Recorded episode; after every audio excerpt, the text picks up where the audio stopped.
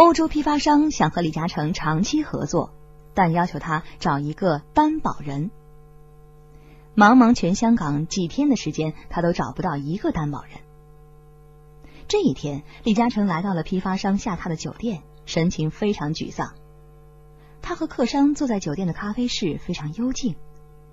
李嘉诚拿出九款样品，默默放在批发商的面前。这位批发商是一个大老板，他的销售网遍及西欧、北欧，那是欧洲最主要的市场。李嘉诚太想做成这笔交易了，可是他却找不到担保人，怎么办呢？无奈之中，他只好和设计师通宵达旦，连夜赶出了九款样品，期望能以这样的样品打动批发商。他这一举动的初衷就是，如果批发商对样品产生浓厚兴趣，宽容一点，或许担保可以变通；如果不成就送给他做留念，争取下一次合作。谁知批发商一看样品，非常的满意。但是，当他目光落在李嘉诚身上的时候，看到他双眼通红，猜想这个年轻人肯定是为了赶制这些样品通宵未眠啊。他很欣赏李嘉诚的办事作风以及效率，他当时只表露出想订购三种产品的意向，结果李嘉诚每一种产品都设计了三款样式，并且他不到一天的时间就拿出了九款别具一格的极佳样品。李嘉诚的诚恳执着深深打动了批发商。当李嘉诚坦言自己找不到担保人的时候，批发商说话了：“李先生，你奉行的原则也就是我奉行的原则。我这次来香港就是寻找诚实可靠的长期合作伙伴，互利互惠。做生意啊，我讲的是长期合作，否则一锤子买卖我可不干。”我知道你最担心的是担保人，我坦诚的告诉你吧，你不必为此事而担心了，我已经为你找了一个担保人了。李嘉诚愣住了，哪里有由对方找担保人的道理啊？批发商微笑着说：“这个担保人啊，就是你自己。”李嘉诚一听说欧洲商人说定金的担保是他自己的时候，愣住了。欧洲商人肯定的回答：“没错，你的真诚和信用就是最好的担保。”话音一落，李嘉诚终于因为对方的这种幽默笑出声来。随即，两人签下了第一单购销合同。按照协议，批发商提前交付贷款，这就基本上解决了李嘉诚扩大再生产的资金问题。信誉是不可以金钱来估量的。经过这次本无希望但最终如愿以偿的合作，李嘉诚对此笃信不疑。以后无论是在什么时候，个人的信誉以及产品质量成为他时刻注重的大事。由于这位欧洲批发商的巨大市场，长江公司的塑胶花源源不断的输往欧洲市场，李嘉诚对资金不再担心了，一心一意的抓产品开发和质量。生产飞速增长，营业额和利润成倍增长。一九五八年，长江公司的营业额达到了一千多万港元，纯利一百多万港元。这一年，李嘉诚正好三十岁。此时，他已经有了一家前景良好的公司，真正的三十而立。但是，李嘉诚并没有停止前进的脚步。在欧洲市场凯歌节节高奏之时，他为自己制定了下一个目标，那就是进军北美。在北美，美国和加拿大是世界消费的两大市场。美国人口众多，幅员辽阔，消费水平极高，占世界消费总额的四分之一强。加拿大也是大国，市场广阔，潜力巨大。李嘉诚陆续承接过香港洋行销往北美的塑胶花订单，可这些纯属小打小闹，远远不是他所期望的。他要打入北美，在这个世界上经济最发达的地方分一勺羹。李嘉诚说到做到，很快设计印制出了精美的产品广告画册，然后他通过港府有关机构和民间商会获得一些北美各贸易公司地址。再把这些产品宣传画册分寄出去。没过多久，李嘉诚的举动有了反馈。北美一家大贸易商收到李嘉诚寄去的画册之后，对长江公司的塑胶花样品是非常满意的，决定派购物部经理前往香港，以选择样品、参观工厂、洽谈进货。李嘉诚收到来函，立即通过电话和美方取得联系，欢迎美国公司派人来香港洽谈。但是在电话中，对方简单询问了长江公司的情况之后，就提出了一个要求：如果有时间，希望李先生陪同他们的来人走访其他厂家。这家公司是北美最大的生活用品贸易公司，销售网遍布美国和加拿大。机会可是千载难逢，但对方的意思已经很明显，他们要考察香港整个塑胶行业，才能从中选一家或几家作为合作伙伴。机会并非只属于长江一家，这将又是一次竞争，比信誉、比质量、比规模，斗智斗力，才能够确定鹿死谁手。李嘉诚的目标是使长江成为北美公司在港的独家供应商。他自信产品质量是全港一流的，但是论资金实力、生产规模，长江公司却不是香港同业的老大。上一次和欧洲批发商做交易，既是李嘉诚的胜利，也为他带来了教训。有限的生产规模可能会使李嘉诚的希望落空。为此，他决定冒险孤注一掷。美方代表一周之后就要来香港。时间给予李嘉诚只有短暂的一周，在公司高层会议上，李嘉诚宣布了令人惊愕而振奋的消息：必须在一周之内将塑胶花生产规模扩大到令外商满意的程度。这个时候，李嘉诚正在北角筹建一座工业大厦，原计划建成之后留两套标准厂房自用，其他的出租。但是现在，他必须另租别人的厂房来应急了。为了抢时间，他委托房产经销商代租了一套占地约一万平方米的标准厂房。迁厂需要巨额的资金，除了自筹的之外，他以筹建工业大厦的地产作为抵押，银行贷款。这是李嘉诚一生中最大、最仓促的冒险。他孤注一掷，几乎是拿了多年营建的事业来赌博。他要豁出全力来争取北美大户。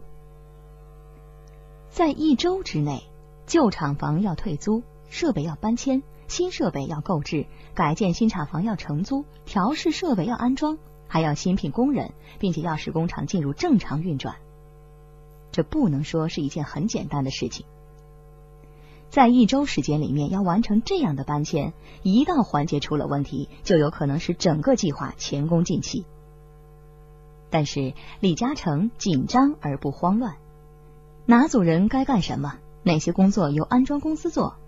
每一天要完成哪些事情？整个工作的进度如何安排和推进？他心中一一有数。然后马上制定出一个日程安排表。这个表上要落实和做好的事和人员安排的清清楚楚。接着，李嘉诚和全体员工一起开始了这场短兵战。大家每天只睡三四个小时。奋斗了七昼夜之后，终于一切就绪。外商到达这一天，设备刚刚调试完毕。李嘉诚把全员上岗生产的事情交给了副手来负责，自己则驾车去启德机场接客人了。这个时候，李嘉诚已经为美商在香港著名的希尔顿酒店预订了房间。在从机场回市内的路上，李嘉诚问美商。您是先住下休息呢，还是先去参观工厂？美商不加思索的回答：“当然是先参观工厂。”李嘉诚二话没说，调转车头朝北角方向驶去。然而此刻他的心中却是忐忑不安。汽车驶进工业大厦，李嘉诚停下车为美商开门，远远的听到熟悉的机器声响以及塑胶气味儿。他的心里才算是踏实了下来。美商在李嘉诚的带领之下，参观了全部生产过程和样品陈列室，感到非常满意。李嘉诚不忘其原来在电话中的嘱托，对美商说：“我再带您去参观一下别的工厂吧。”美商笑了：“就选你们这一家了。我知道你也不愿意再带我去参观别的工厂了。”李嘉诚连连摇头说：“不不不，我愿意带你去参观别的工厂。你可以对比一下，我有这个自信。”李嘉诚说完，美商爽朗的笑了。就这样，这家北美公司就此成了长江工业公司的大客户，每年来的订单都数以百万美元计。通过这家公司，李嘉诚后来又获得加拿大帝国商业银行的信任，日后与之发展为了合作伙伴关系，这为李嘉诚进军海外架起了一道桥梁。李嘉诚偷师学艺弄来的塑胶花，终于不负有心人，数年间为李嘉诚带来数千万港元的盈利。滚滚而来的订单和源源不断的运出塑胶花，使得长江公司逐渐发展成为了世界最大的塑胶花生产厂家。李嘉诚因此赢得了“塑胶花大王”的美名，开始飞升全球。在李嘉诚做塑胶花生意的时候。他常去皇后大道中的一间公寓接洽生意，在大街旁边，李嘉诚经常看见一个四五十岁但是很斯文的外地妇人在路边乞讨。这个外地妇人虽然是乞丐，却从来不伸手要钱。李嘉诚每次路过的时候，都会拿点钱给他。有一天天特别冷，李嘉诚看见人们都是快步走过，并不理会他，就停下来和他交谈了起来。最后，李嘉诚问他：“你会不会卖报纸呢？”他说：“有同乡干这行。”这个时候，李嘉诚有意帮他一把，就说：“你带同乡一起来，我想帮你做这份小生意。”乞丐妇人点头同意了。双方约好在第三天的同一地点见面。在前一天，一个客户偏偏提出要到李嘉诚工厂去参观。客户至上，李嘉诚没办法，只好答应了。那一天，李嘉诚在和客户交谈的时候，突然间说了一声“对不起”，就匆忙的跑开了。客户以为李嘉诚上洗手间，也就没有太在意。谁知道李嘉诚一下子跑出了工厂，就飞车赶到了约定地点。途中超速和危险驾驶的事儿，他全做齐了。但是他没有失约，按时赶到了见面地点。李嘉诚赶到见面地点的时候，那妇人和他卖报纸的同乡已经来了。李嘉诚问了一些问题之后，就把钱交给了他。妇人问李嘉诚：“大好人，你姓什么叫什么呀？”李嘉诚没有告诉他，说道：“我只要你答应我一件事儿，就是要勤力工作。”我不想再看见你在香港任何一处进行乞讨了。这件事办完之后，李嘉诚又飞车回了工厂。客户正在着急呢，一见到他就问道：“怎么洗手间都找不到你呢？”李嘉诚笑了笑，没有作声。谁也没有想到他其中做了这么一件事儿。本来事情就这样过去了。若干年之后。这位老妇人在电视上认出李嘉诚，这件谁也不知道的事儿就这样传了出去。在塑胶花畅销全球的大好局面之下，李嘉诚敏锐的意识到，因为塑胶行业高利润的吸引，越来越多的人涌入了塑胶行业，这就势必会导致激烈的竞争，好日子可能很快就要过去了，企业应该居安思危。于是他开始寻找下一个投资机会。早在一九五八年的时候，因为一个偶然的原因，李嘉诚就开始涉足到了房地产。当时李嘉诚还是租用业主的房屋来做厂房，但是他所租用的厂房，这业主一直只肯短期续约，而不愿意签长期的租约。原因就是他看到李嘉诚在塑胶花市场赚了大钱。就不时的狮子大开口，隔几天又把租金大幅提高。有一次提了又没几天，他又涨租金。尽管李嘉诚付得起昂贵的资金，但始终觉得心有不甘。长江公司数次扩大生产规模，都是在现有的厂房重新布局。车间里、设备、人员、制品挤得水泄不通。身为一业之主，李嘉诚多次为厂房而伤透脑筋。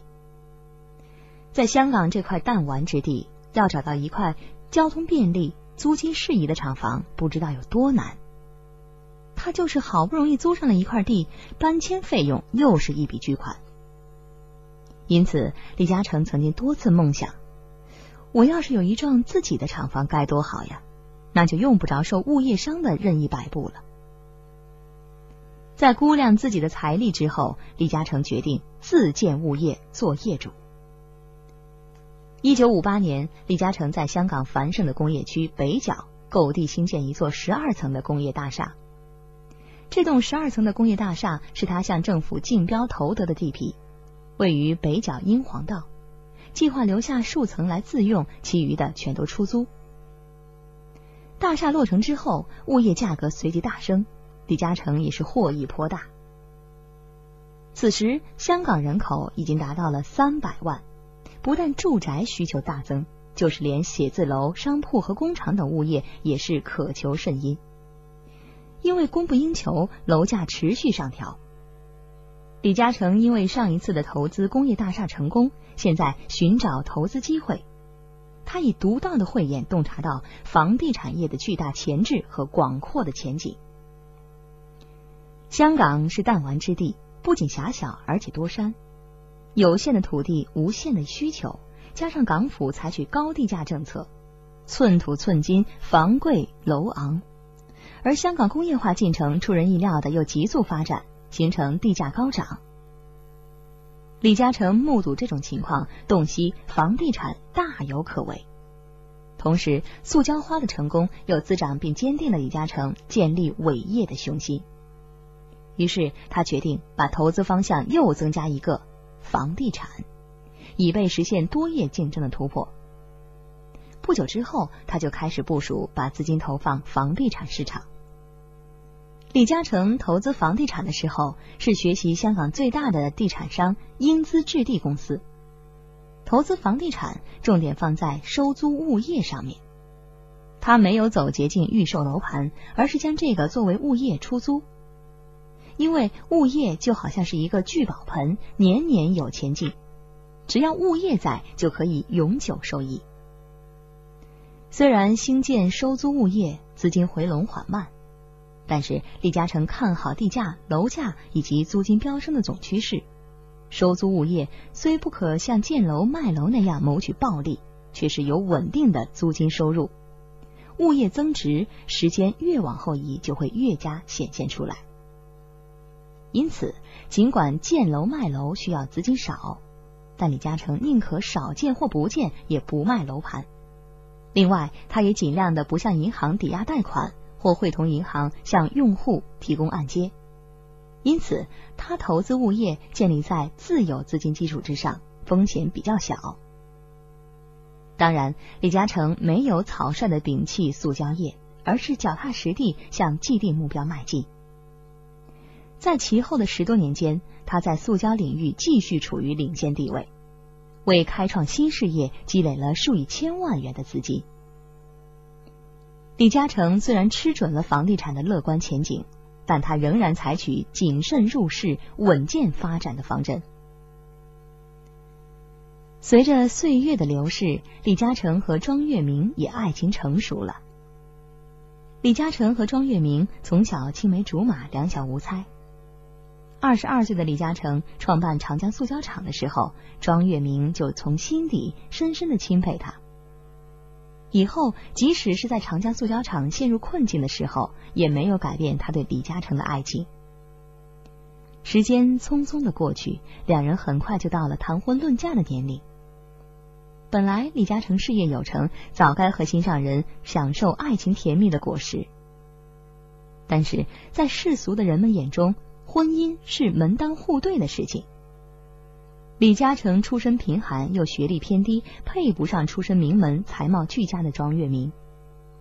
舅舅庄敬安和妻子心中也是持有这种想法的，并且认为李嘉诚的事业刚刚起步，将来的一切全无定数，因此不支持他们的婚姻。就这样，虽然两个年轻人真心相爱。但是因为父母的反对，一直不能如愿结婚，婚姻大事一直定不下来。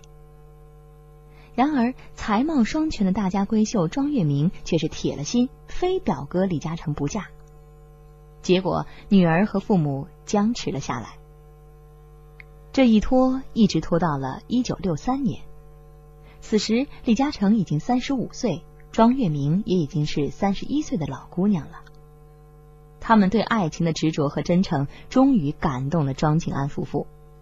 同时，李嘉诚创造的商业奇迹也越来越让庄静安感到佩服。他终于同意李嘉诚迎娶女儿庄月明，两人结婚。在结婚前，李嘉诚还算不上是大富豪，但是他还是斥资六十三万港元，在香港买下了一栋花园洋房。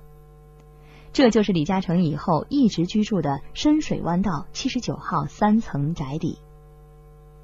在那个时候的香港，拥有着独立花园洋房的华人富豪寥寥无几，而李嘉诚以这栋花园洋房作为送给心上人的最好爱情礼物，以此作为两人的爱巢。